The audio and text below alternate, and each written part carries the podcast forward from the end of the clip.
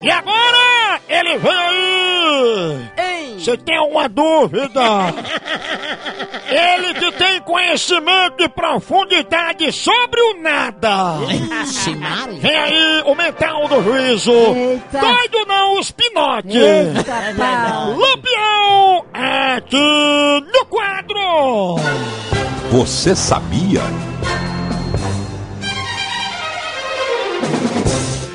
Você sabia? Né? Você sabia que apesar de viver no deserto, o camelo resiste menos tempo sem água do que um rato? Aí que tá? Que eu, digo- que eu, isso aí eu fazia de tempo, realmente, desde criança, que o camelo ele bebe água salgada do deserto. Ele não bebe água doce, não. Aí por isso que ele passa dois, três meses sem beber água.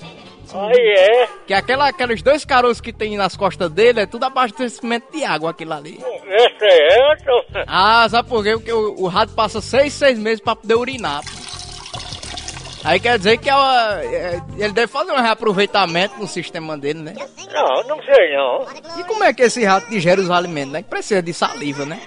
Ele não tem saliva, não. Essa palestra não dá pra eu não. Água especial que esse bicho deve tomar. né? Onde é que o rato armazena onde essa água? Ah, deve ser no rabo, né? Que o, o rabo do, do rato é o tamanho, ó. Você pega o, o rato pela mão, né? Pelo rabo. Ah, E se Maria. for um can... Meu amigo, tu viu um vídeo, um, um- um rato que o cara, o japonês pegou, o, ra- o rato tinha 15 quilos, pô. Maior do que uma criança de 4 anos, o rato. É um milagre. Ué, doido, aquele era um mutante. Ô capo mentiroso. Um rato daquele ali, mestre Splinter, começar a dizer mestre Splinter. Maria, esse homem fala besteira demais, né?